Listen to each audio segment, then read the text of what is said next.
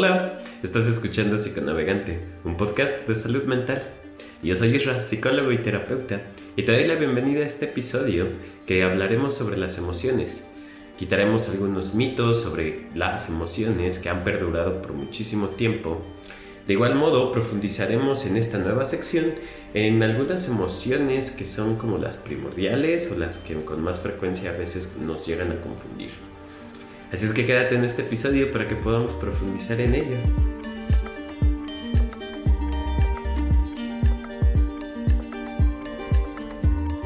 Hola a todas y a todos, espero que se encuentren muy bien o que se sientan asombrados o entusiasmados, alegres o interesados. También si se sienten asustados, ansiosos, inseguros, con miedo, con angustia, si se sienten enojados, si se sienten decepcionados, culpables o abandonados, deprimidos, solos, aburridos, como sea que te sientas el día de hoy, espero que lo estés viviendo.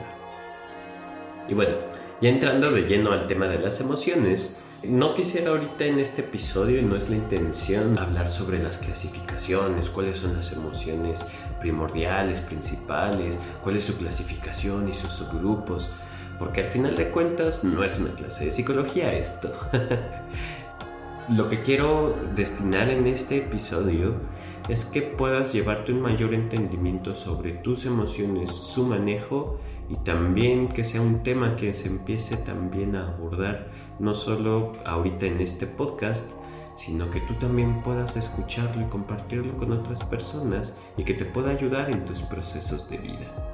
Hay muchísimas cosas que no se han hablado en torno a esto, pues es relativamente nueva el estudio de las emociones a partir de 1950 o del 60, donde la psicología moderna toma mayor peso, que se empiezan a estudiar las emociones. Antes solo se entendían como algo básico que ya tenía instalado el ser humano y por muchas clasificaciones y categorizaciones que existan dentro de las emociones. Y aunque pueda todo esto sonar abrumador, te invito a que puedas explorar en tus emociones, pues si eres un ser humano, ya la llevas de gane. Al menos le puedes ganar a una piedra o a un robot porque ya estás sintiendo. En todo caso, te podrías considerar como experto o experta en las emociones porque las estás viviendo, porque las estás sintiendo. El punto de todo esto es que a veces las sentimos a tan profundidad que no sabemos cómo manejarlas. Y este es uno de los primeros mitos que como psicólogo he estado observando y estudiando en torno a las emociones. Dependiendo muchísimo de los autores y otros terapeutas que respeto muchísimo su trabajo, yo discrepo en estos mensajes que se dice el control de las emociones. Y vas en internet y buscas cómo controlar tus emociones y te venden cursos y libros y todo esto. Y al final de cuentas, si lo pones a analizar y lo cuestionas, en realidad uno de los primeros mitos que quisiera quitar en este episodio es que las emociones no se controlan. Quiero profundizar en esto. Imagina que vas en la calle, en la Ciudad de México o en alguna localidad y vas a las 11, 12 de la noche y vas en un callejón, en una colonia peligrosa que no conoces. Entonces empiezas a sentir miedo en ese momento. ¿Qué vas a hacer con el control de tus emociones? ¿Vas a controlar no sentir miedo? Y si sale alguien con una navaja y te empieza a saltar, te llenas de adrenalina y empiezas como a, a ponerte en estado de combate o de correr. O sea, la emoción no se va a controlar como decir, ah, sí, si me están asaltando voy a decir, ah, voy a controlar mis emociones y, señor asaltante, por favor, tenga mi cartera y tenga mis cosas. Estoy controlando mis emociones. No, por supuesto que no es así esto. O sea, las emociones aquí te van a preparar para ya sea para correr o para defenderte, desde el miedo para que te puedas ir protegiendo y decir no, no te metas a ese callejón a las 12 de la noche en una colonia que no conoces. O si ya te sale un fulano ahí, un tipo con una navaja y te pide todas tus cosas, o sea, te vas a enojar y desde la ira y desde eh, la frustración vas a tratar de defenderte. A lo que quiero comentar con este ejemplo es que las emociones son el producto de los estímulos del exterior. son la reacción fisiológica y psicológica que el entorno provoca en nosotros mismos. Y de cierto modo, las emociones han sido como parte del desarrollo evolutivo del ser humano. Pues si necesitamos tenerlas para poder interactuar con nuestro medio, ya sea en peligro o de forma cariñosa, sucede también de este modo, pues las emociones como la felicidad, la alegría, el cariño, el afecto, son emociones que también te hacen desarrollar lazos con aquellas personas que son cercanas a ti y que también te dan una garantía de supervivencia. De cierto modo, las emociones han sido desarrolladas por el ser humano en su psique para poderse mover e interactuar con su medio. Si somos sujetos sociales, es natural que hayamos desarrollado una diversidad tan grande de emociones. Y esto me lleva al segundo punto que quisiera desmitificar en este episodio sobre las emociones el cual es que desde pequeños se nos ha enseñado que hay emociones buenas y emociones malas. Pues lo único malo aquí que existe es esa clasificación tan básica y simplista que se nos dio sobre nuestras emociones. Y es que no existen emociones buenas ni emociones malas.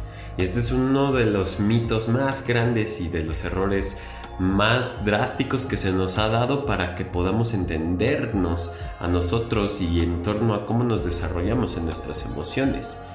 Cuando un niño o una niña empiezan a llorar, dicen, ay, qué niña tan fea, qué niño tan feo, no llores, eso es malo. O, ¿por qué te enojas? Qué niño tan feo. Le das a entender desde pequeños a estos niños que enojarse es algo malo, que estar triste es algo malo cuando son adultos y tienen las sensaciones de llorar o de enojarse, van a reprimirlas. Y la represión en todo caso tiene más daño emocional que darte un momento de enojarte y también de llorar. Ahora bien, si no hay emociones buenas ni emociones malas, ¿qué existe entonces? Pues lo que sí existe son emociones placenteras y emociones displacenteras. Vamos a entender. Con emociones placenteras tienen una función específica y las emociones displacenteras tienen otra función muy particular. Con emociones placenteras entendamos el amor, el cariño, la felicidad, la sorpresa, eh, ser optimista, pacífico, aceptado, orgulloso, interesado, alegre, cariñoso, etc. Son emociones que te hacen sentir, ahora sí venga la palabra, bien, te hacen sentir placer. Y por emociones displacenteras podrían ser como la tristeza, el miedo, la inseguridad, la ansiedad, la angustia, el aburrimiento, la desesperación, la culpa, la ira, el miedo, el asco, etc. Que son emociones que en ocasiones mm, repelemos, que no causan placer, que nos hacen sentir mal. Por eso es que se recibe esa categoría tan básica de bueno y malo. No es que sean buenas o malas, es que solo generan displacer y otras generan placer. Y bueno, ¿cuál es la funcionalidad de sentir placer y displacer en torno a nuestras emociones? Me gusta siempre ejemplificarlo con, con un helado. Imagínate que vas y te compras un helado, que sale pues algo caro, pero que sabes que vas a disfrutar muchísimo porque es delicioso y todo el mundo te lo ha recomendado. Y es la primera vez que lo vas a probar. Vas, ahorras y te compras tu helado después de estar ahí 20 minutos decidiendo qué sabor vas a comprar. Decides ya comprarte ese helado que todos te habían dicho que es buenísimo. Y en cuanto estás comprándolo y lo ves en tu mano, es hermoso ese helado. Entonces, ¿qué sientes? ¿Qué emociones sientes? Cuando lo pruebas por primera vez, te sientes feliz, contento, optimista, podría ser, ¿no? te sientes alegre por tener ese helado al fin y poderlo probar y cuando le das esa primera mordida o lamida te hace sentir bien y sientes placer al final de cuentas. ¿Qué es lo que te está diciendo estas emociones? Que repitas el estímulo. Porque se siente muy bien, porque es un helado muy rico que todos te han estado recomendando, que durante mucho tiempo habías postergado, pero que al final tienes.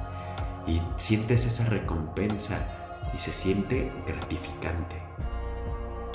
En caso contrario, imagina que tienes ese helado ya en tu mano y que antes de darle esa primer probada, se te cae. Ah, ¿qué es lo que pasa? ¿Qué emociones podrías estar sintiendo si se cae ese helado que fue caro, que gastaste un montón de tiempo tratando de elegir su sabor y que al final de cuentas se te cayó al piso y un perro ya se lo está comiendo? Posiblemente podrías sentir enojo, ira, frustración, tristeza tal vez, desesperación probablemente. Entonces, estas emociones que son displacenteras tienen la funcionalidad de que no repitas ese estímulo, de que para la próxima, y su función es esta, que para la próxima puedas hacer algo diferente para no volver a sentir esas sensaciones. Y esto es el punto crucial de todas tus emociones, que puedas desarrollarte en torno a ellas y que cada emoción te está hablando, te está tratando de enseñar algo. Cuando se sienten emociones placenteras, es porque te están diciendo, hey, repite este estímulo, un abrazo, qué bien se puede llegar a sentir de la persona correcta. Repite ese abrazo, te están diciendo tus emociones. Si de caso contrario alguien te abraza y no te llevas bien con esa persona y sientes rechazo, te están diciendo tus emociones, oye, aléjate porque esta persona no nos hace bien, aléjate porque esta persona no nos va a nutrir de ningún modo. Entonces, si aprendemos a escuchar nuestras emociones, vamos a aprender también a cómo fluir en la vida, a qué hacerle caso y a qué no hacerle caso. Y es por esto que decía en episodios pasados que las emociones son como la brújula de la vida, porque van a orientarnos y saber hacia dónde direccionarnos en torno a cada estímulo de la vida. Y es por eso tan importante que aprendamos no a controlar nuestras emociones, porque de nuevo las emociones no se van a controlar. Si se cae mi helado no voy a decidir no enojarme, me voy a frustrar. Tengo derecho a frustrarme de que se caiga mi helado, de que alguien me abrace y sienta disgusto porque no me gusta, o que sienta mucha alegría cuando mi mamá o mi papá o mi perrito se acercan y me abrazan. Tenemos derecho a sentir nuestras emociones porque somos seres humanos y estamos experimentando esta vida. Entonces, te estarás preguntando, si las emociones no se controlan, ¿qué se hace con las emociones? ¿Solo se sienten y ya? Mm, sí y no. Sí se sienten, pero permítete sentirlas y que atraviesen este sistema psicológico y corporal que existen dentro de ti. Pero las emociones, más allá de controlarse, las emociones se gestionan. Así es, las emociones se gestionan. Dicho de otra manera, las emociones se dirigen. Como no podemos controlar o decidir qué sentir en cada estímulo de la vida, sí podemos decidir el cómo podemos desarrollar y llevar esa emoción. Porque en ocasiones existen personas que se enojan tan profundamente que no logran gestionarla y arremeten contra quien tengan ahí al lado y le llegan a afectar. Y ya una vez que desbordaron todo su enojo y lo dirigieron hacia la otra persona haciéndole daño, ah, como que se sienten ya relajados y liberados, pero luego llega otra emoción, la de la, emoción de la culpa, es porque hice eso, no debía hacerlo, debo controlarme más, etc. Pero sigue sucediendo es decir, no hay una gestión correcta ante la emoción en el momento. Es válido que la persona llegue a sentirse enojada o molesta. Lo que no es que esa emoción termine afectando a otras personas. En caso contrario, también podría suceder si una persona se siente muy alegre y desborda alegría, en ocasiones quiere compartirla y va y da abrazos y da regalos a, las otras personas de una manera desbordante y quiere hacerlos reír y en ocasiones las personas no le van a corresponder del mismo modo. Y puede ser que la otra persona se sienta rechazada o desvalorizada, etc. En caso igual al anterior, es que la persona que aunque también está generando una emoción placentera, tal vez no la está gestionando de la mejor forma, pues no está tomando consideración que tal vez a la otra persona que quiere abrazar le fue mal en el día, estuvo un día pesado, no quiere contacto físico, solo quiere tal vez silencio, etc. A lo que voy con esto es que las emociones está bien sentirlas, no es que esté mal, o sea, tenemos permitido como seres humanos sentir. El punto de todo esto es saberlas desarrollar, el cómo, el cuándo y el dónde sentir cada emoción. Y si tú estás interesado o interesada en entender mejor tus emociones y aprender cómo gestionarlas, te invito a que puedas escuchar el siguiente episodio donde profundizaremos en la gestión de las emociones y en otros episodios hablaremos de las emociones básicas y su funcionalidad, para que de esta forma tengas un mejor manejo emocional y un mayor entendimiento de tu persona y con ello logres tomar mejores decisiones de tu vida. Así que no olvides suscribirte a este canal para que te mande notificaciones cada vez que suba un episodio, que los estoy subiendo cada 15 días Créanme que me encantaría subir un episodio cada semana, pero por cuestiones de mi trabajo y por cuestiones también personales de mi tiempo, es que he optado por subir episodios cada 15 días. Ahora la fecha donde las voy a subir va a ser cada lunes para que estén al pendientes y tengan toda la semana para escuchar el episodio. ¿De acuerdo?